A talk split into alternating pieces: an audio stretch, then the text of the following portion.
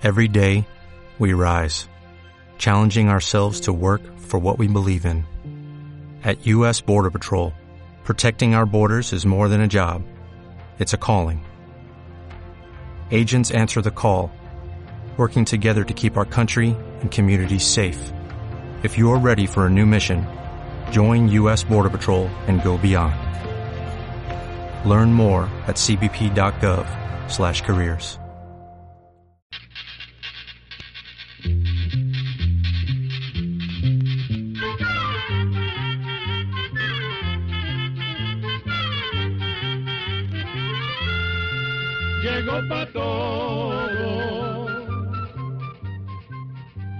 la escuela, llegó la escuela, llegó por radio.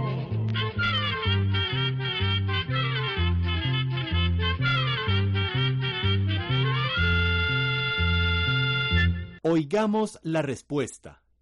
Es el programa que les trae a ustedes el Instituto Centroamericano de Extensión de la Cultura, Con gran placer iniciamos una nueva edición de Oigamos la Respuesta, gracias a la cortesía de esta emisora y por supuesto a su amable atención.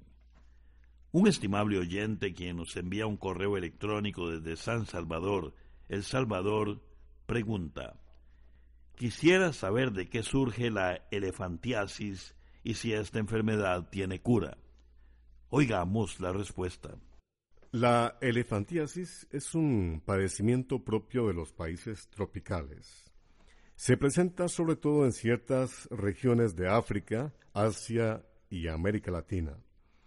Cuando una persona tiene esta enfermedad, se le hinchan sobre todo las piernas hasta que llegan a deformarse completamente.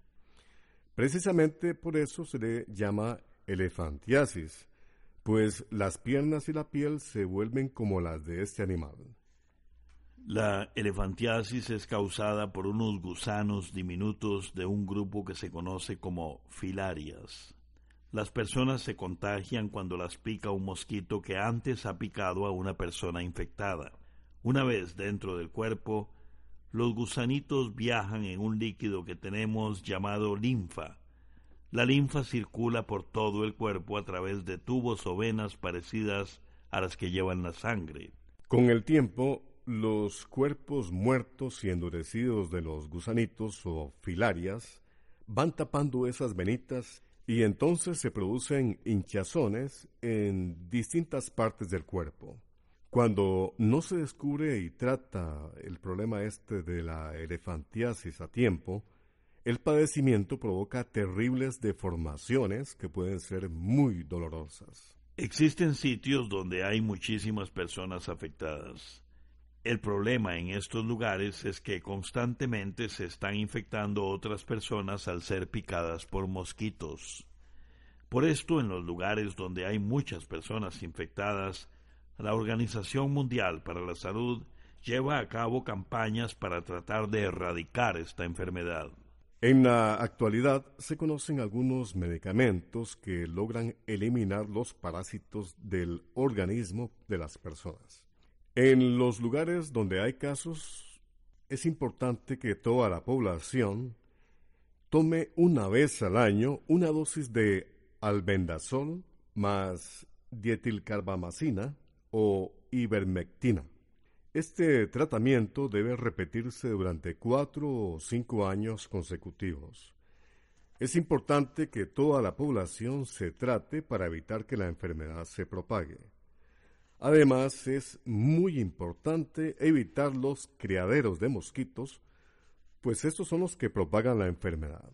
Si usted o cualquier otra persona que escucha nuestro programa sabe de algún caso de elefantiasis, debe reportarlo al centro de salud más cercano para que sean en el centro de salud quienes tomen las medidas del caso y así poder evitar que otras personas se enfermen.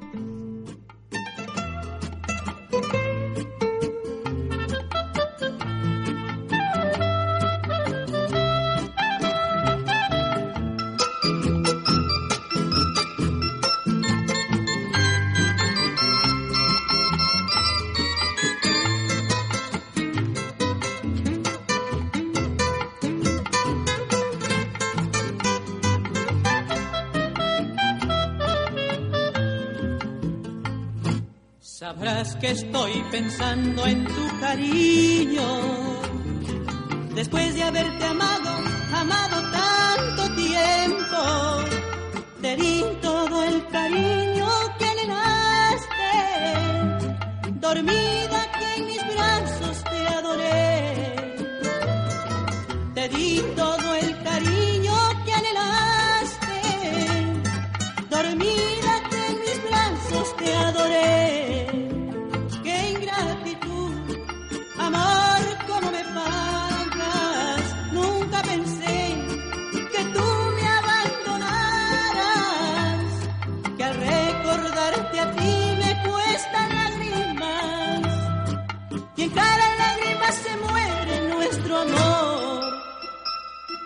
Que al recordarte a ti me cuestan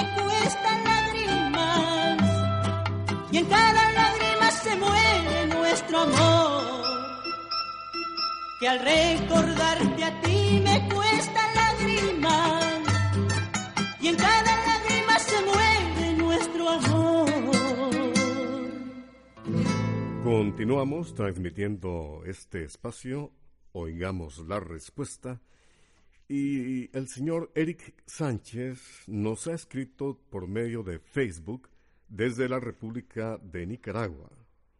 Nos pregunta, hola, quiero saber qué abono puedo usar para los jazmines, porque les echo cal y no desarrollan ni le salen flores. Escuchemos la respuesta. El jazmín es un arbusto trepador que alcanza hasta dos metros de alto. El jazmín es originario de China, pero actualmente se siembra en muchos países del mundo. Las flores del jazmín son blancas, pequeñas y muy olorosas. Para que se desarrolle bien el jazmín, necesita gran cantidad de sol y protección contra el viento. Por lo general, esta planta tarda más de un año para empezar a producir flores. Los arbustos, como por ejemplo el del jazmín o las azaleas, pueden fertilizarse usando un abono de la fórmula 15-15-15. Puede abonar cada tres meses usando dos cucharadas soperas por aplicación. Después de abonar, se debe regar todos los días, durante una semana. Por otra parte, vamos a decirle que la cal sirve principalmente para bajar la acidez de los terrenos y se usa eh, cuando el suelo está muy ácido. Cuando la tierra se pone más ácida de la cuenta, a las plantas se les dificulta absorber las sustancias nutritivas del suelo.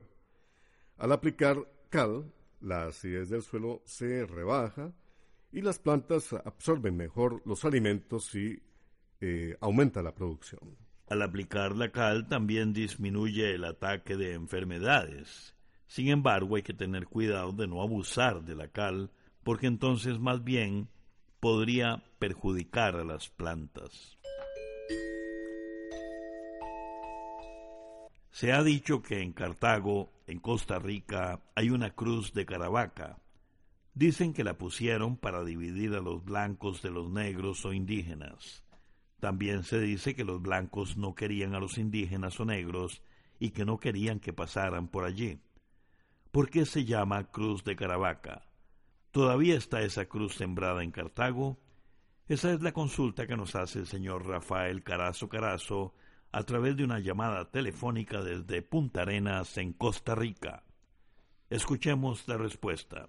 Para responder a su pregunta, don Rafael, primero queremos hablarle sobre la leyenda que dio origen a la cruz de Caravaca. Para eso tenemos que viajar al año de 1231, cuando en un pueblo de Murcia llamado Caravaca de la Cruz, en España, sucedió algo muy particular. En aquel tiempo, muchas partes de España estaban dominadas por los árabes, y resulta que el rey árabe tenía entre sus prisioneros a un sacerdote cristiano llamado Ginés Pérez Chirinos. El rey Curioso por conocer las ceremonias religiosas cristianas, le pidió a Ginés Pérez Chirinos que celebrara una misa. Y según la leyenda, Pérez no tenía ningún crucifijo para cumplir con esa misión, eh, celebrar la misa, eh, cumplir con la petición del rey. Sin embargo, aparecieron dos ángeles por una ventana, llevando una cruz muy particular, con dos travesaños en vez de uno. Al ver aquello, el rey quedó tan asombrado que se cuenta que se convirtió junto con su familia al cristianismo. Pues bien, esa leyenda es el supuesto origen de la llamada Cruz de Caravaca. Esa cruz de Caravaca fue traída a América durante la conquista española. En Costa Rica, una de las primeras noticias de esta cruz es de hace como 400 años, cuando en Cartago se había colocado una cruz para señalar un límite entre territorios.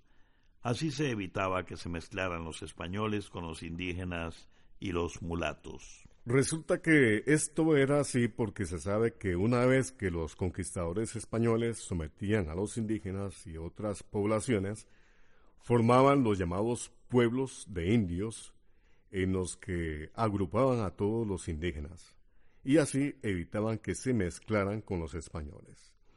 En la actualidad, una cruz de Caravaca sigue estando en un lote de Cartago, como a 400 metros al noreste de la Basílica de los Ángeles, en el antiguo camino a San Rafael de Oreamuno. En este sitio, además de la cruz de Caravaca, hay otra de piedra de un solo travesaño, pero lamentablemente ambas cruces están muy deterioradas por la falta de mantenimiento y el desinterés que existe por parte de las autoridades encargadas de velar por el patrimonio histórico. Agradecemos, amigo oyente, contar con su valiosa sintonía a través de este medio de comunicación. La pregunta que tenemos acá es del señor Rommel Araya Martínez, que nos llama por teléfono desde la provincia de San José, en Costa Rica, y nos pregunta, su piel verde, lengua verde y sangre verde. Así fueron los hermanos Wolpit. ¿Existieron o, o son leyenda? Escuchemos la respuesta. Comencemos contándole que Walpit es un pueblo que se encuentra al este de Inglaterra, que es un país del continente de Europa. Allí desde hace unos 800 eh, años se conoce una leyenda que cuenta la llegada de dos niños hermanos quienes tenían la piel de un color verdoso y hablaban un idioma diferente y desconocido para el pueblo. Es más, en documentos de aquel tiempo y que aún se conservan, se pueden leer algunos relatos sobre estos hermanos. Nadie ha podido explicar el extraño aspecto que supuestamente tenían, y las personas que tratan de explicarlo muchas veces se basan en historias fantásticas, como aquellas que dicen que se trataba de duendes, espíritus o seres de otros planetas. Sin embargo, es posible que los niños fueran huérfanos y que llegaran a Inglaterra desde la región de Flandes, que está muy cerca de Inglaterra y que hoy pertenece a Holanda, Bélgica y Francia. Esto se cree porque en aquel tiempo se tiene registrado a grupos de migrantes que salieron de Flandes y llegaron a Inglaterra. Desde hace mucho tiempo, esta región de Flandes tiene una cultura propia, y un lenguaje llamado flamenco que es distinto al holandés, al francés y al belga. Y bueno, esto podría explicar por qué los niños hablaban un idioma que no se conocía en Inglaterra. Por otra parte, sobre el color de la piel de los hermanos, se ha dicho que quizás padecían de una clase de anemia causada por una mala nutrición y que les daba ese aspecto muy pálido, de un color casi verdoso. Y es posible que el color de la sangre y la lengua sean cambiados o hasta exagerados de la leyenda que las personas le fueron dando para que llamara más la atención.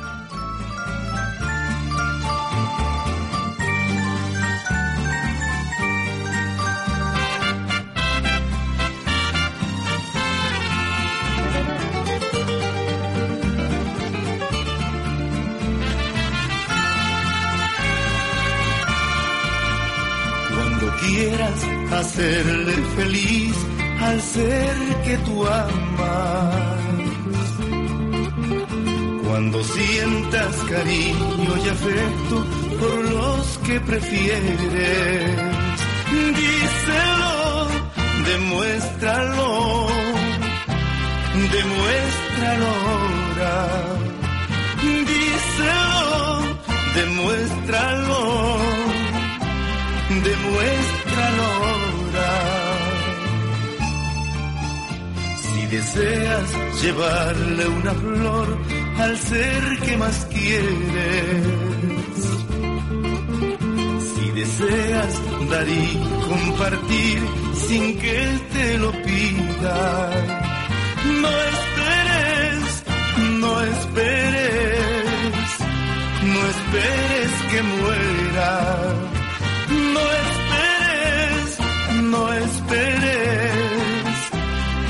esperes que muera. Porque en vida debes demostrar que vales la pena. Hoy estamos tal vez, no mañana, solo Dios lo sabe. No esperes morir para pedir perdón. Las flores en vida llenan el corazón. Porque en el campo santo, como a ti, las olvidarás.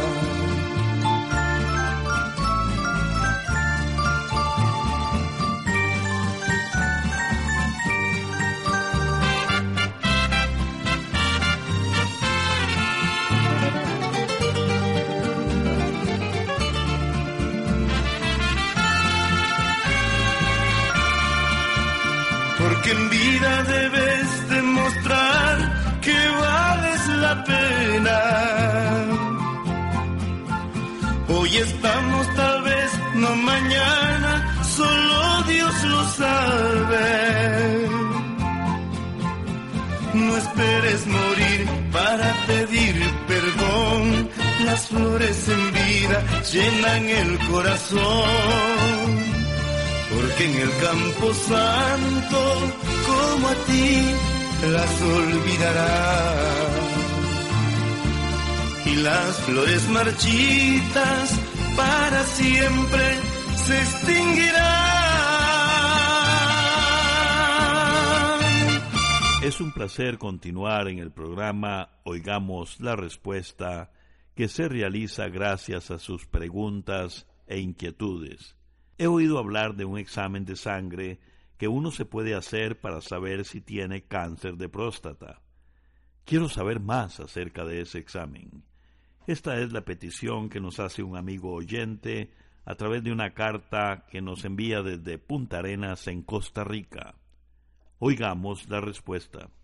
La próstata es una pequeña glándula que forma parte del aparato de reproducción de los hombres.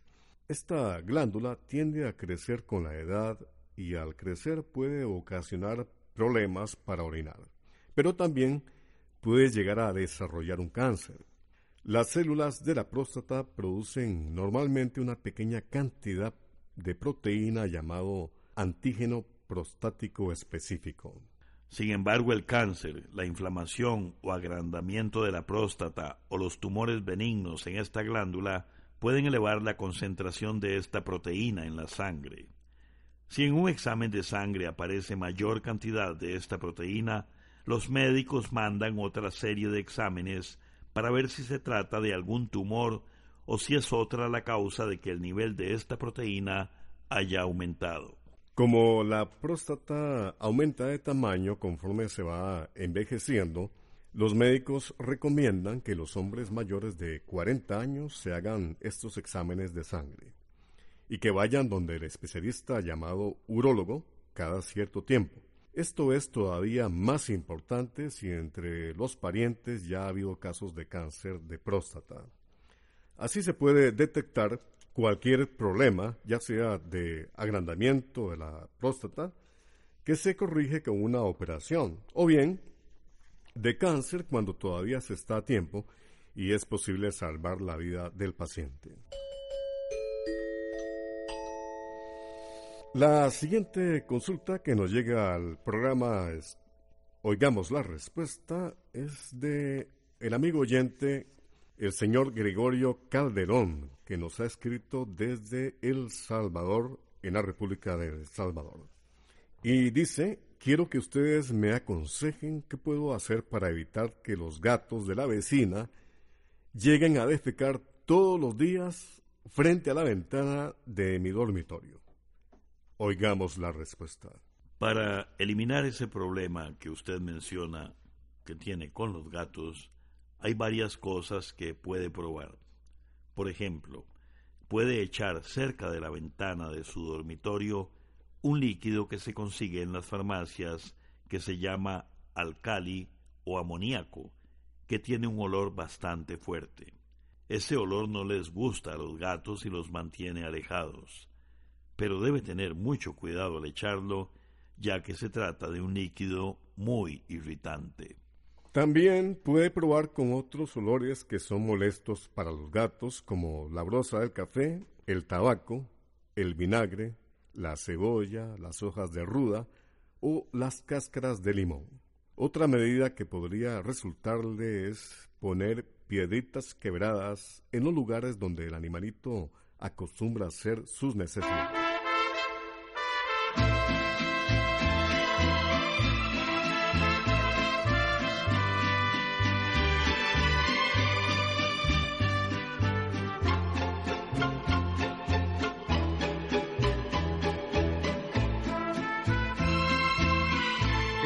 Te aleje de mí, a donde nunca te encuentre, pero que seas feliz y que tengas mucha suerte. Amor como fue el tuyo, los compro en cualquier esquina Ojalá puedas cambiar. Si no tu vida es perdida, tienes que quererte un poco más. Tienes que aprender a caminar hacia los años viejos. Si llegas sola, ¿para qué llegar? Tienes que quererte un poco más Tienes que aprender a caminar hacia los años viejos. Si llegas sola, ¿para qué llegar?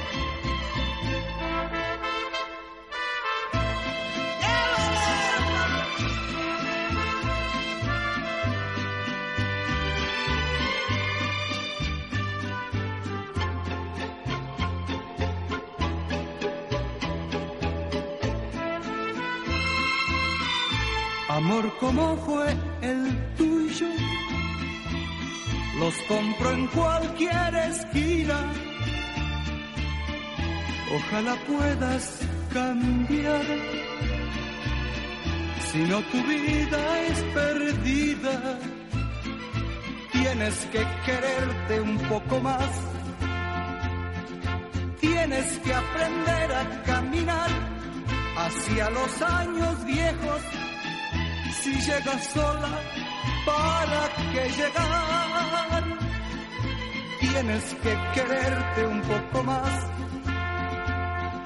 Tienes que aprender a caminar hacia los años viejos. Si llegas sola, ¿para qué llegar? Este es el programa Oigamos la Respuesta. Lo realizamos gracias a la cortesía de esta emisora y también a su amable atención. Se dice que hay unas antiguas rocas encontradas en Tigil, Rusia, que tienen pegadas piezas metálicas que parecen partes de máquinas. Me gustaría saber más de este asunto. Esta es la petición que nos hace una amiga oyente, quien nos escucha desde San José, Costa Rica, y envió su inquietud a través de una carta. Oigamos la respuesta. Estas rocas que menciona esta amiga oyente fueron encontradas en una región del norte de Rusia llamada Siberia. Según estudios que les hicieron los científicos, las rocas pueden tener unos 400 millones de años de antigüedad. Una de las cosas que llama la atención de estas rocas son unas marcas dejadas por fósiles, que es como se le llama a los restos petrificados de animales y plantas muy antiguos. Resulta que algunos de esos fósiles parecen engranajes o piezas mecánicas.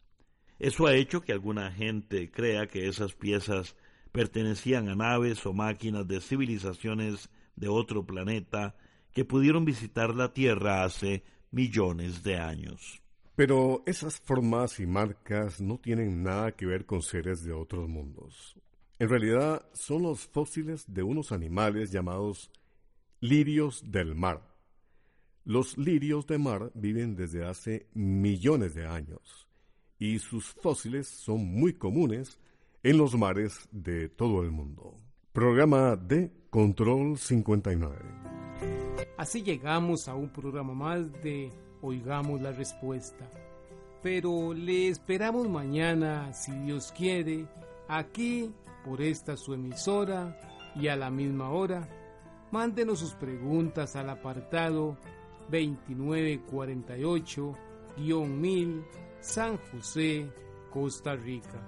También nos puede llamar a los teléfonos 22 25 52 38 o 22 25 53 38 o mándenos un fax al 22 25 22 27.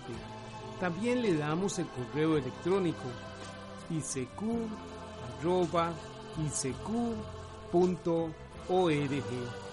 Celo de letreo i c e c u arroba icecu.org.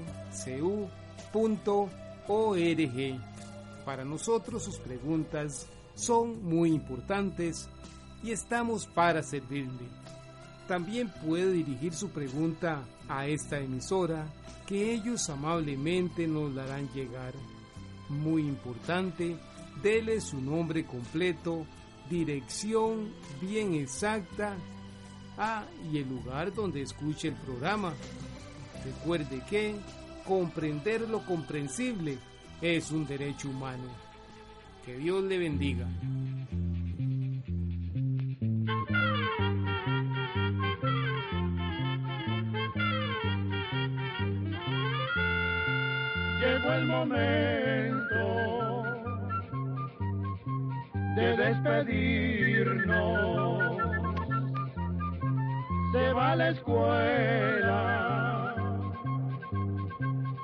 Va cantando